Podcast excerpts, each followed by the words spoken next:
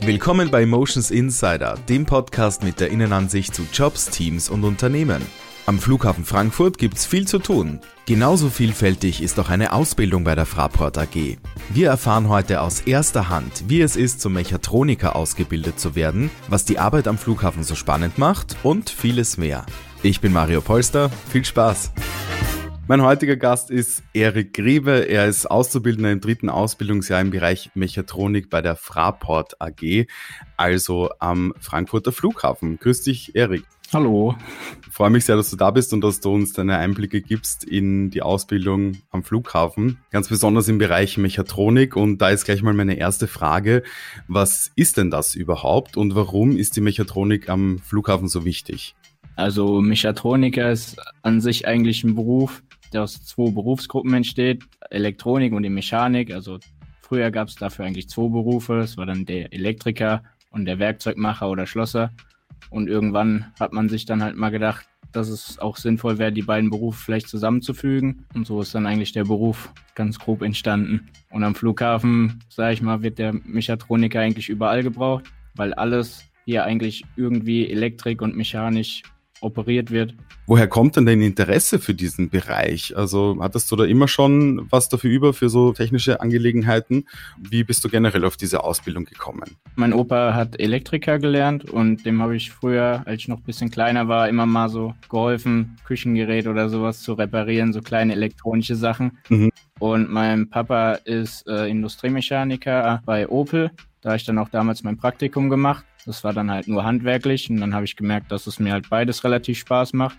Und ja, Mechatroniker ist ja zusammengefasst eigentlich wirklich die beiden Berufe zusammen. Da habe ich mir gedacht, das könnte eigentlich ganz gut passen wenn die einzelnen Bereiche schon so gut zu mir passen. Mhm. Ja, das klingt in dem Fall wirklich wie ein perfekter Match, würden wir bei Stepstone sagen. Wie schaut denn so ein typischer Tag bei dir aus? Was machst du denn so jeden Tag? Wo bist du unterwegs? Wie können wir uns das vorstellen? Also wir machen ja immer unseren Abteilungsdurchlauf. Das heißt, dass wir in jeder Abteilung hier am Flughafen mal reinschnuppern für ein, zwei Monate. Mhm. Und meistens ist es so, dass ich morgens um 6 Uhr ansteche, mich fertig mache, dann in die Abteilung fahre oder laufe, je nachdem, wie weit die weg ist.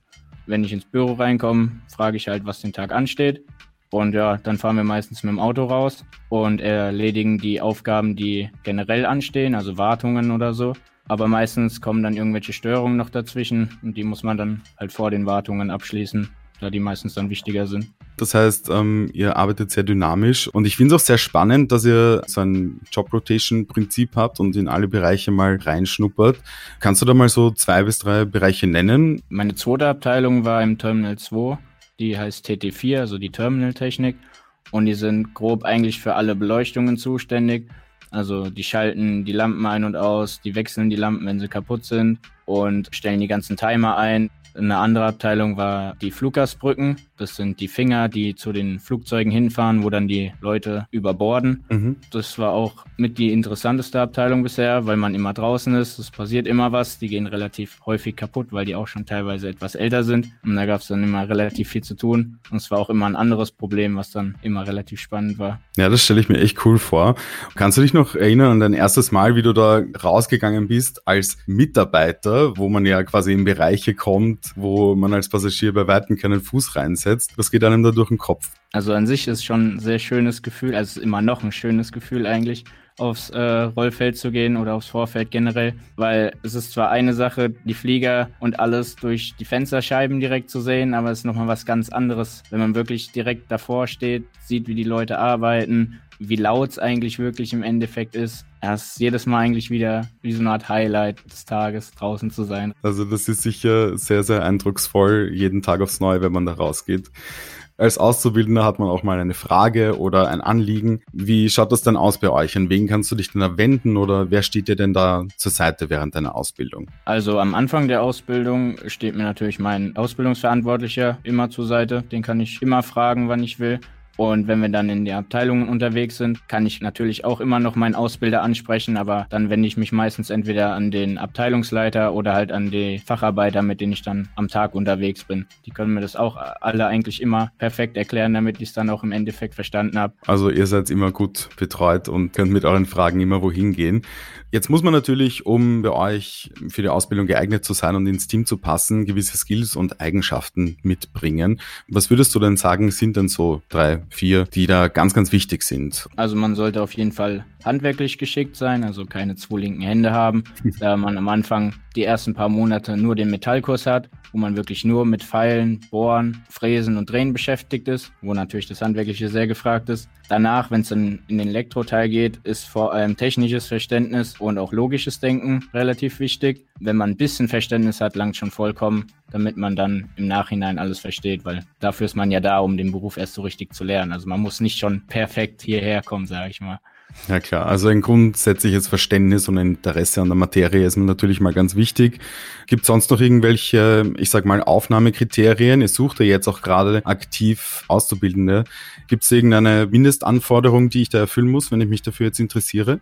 Wirkliche Qualifikationen, die man mitbringen muss, gibt es eigentlich nicht. Also wenn man wirklich interessiert ist und sich den Beruf Mechatronik angucken will, kann gerne hier dann herkommen und sich das mal in einer Ausbildung ansehen. Dadurch, dass du jetzt schon im dritten Ausbildungsjahr bist, bedeutet das ja auch, dass du bald fertig bist. Wie geht's denn dann konkret bei dir weiter? Hast du da schon irgendeinen Plan oder weißt du da schon irgendwas genaueres?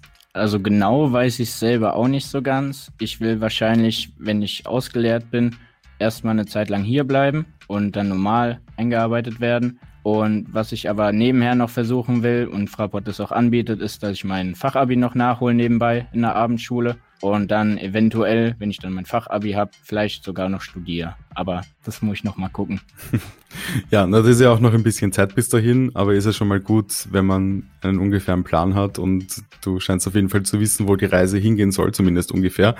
Was ist denn so das äh, verrückteste oder die, die, die lustigste Erinnerung, die du so hast aus deiner bisherigen Zeit bei Fraport?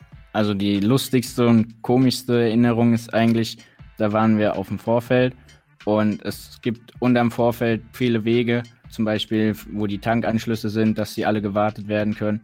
Und natürlich gibt es dann auch Notausstiegklappen, die dann nach oben hin aufgehen. Mhm. Und irgendeiner hat dann, auch wenn das eigentlich markiert ist, dass man da nicht parken sollte, hat er genau über dieser Notausstiegsluke geparkt. Und die fahren hydraulisch hoch, heißt, die halten nicht einfach an, wenn irgendwas oben drüber ist. Und dann wurde halt das komplette Auto von dieser Luke hochgehoben und stand dann in der Luft mit der vor der Achse sah schon sehr komisch aus.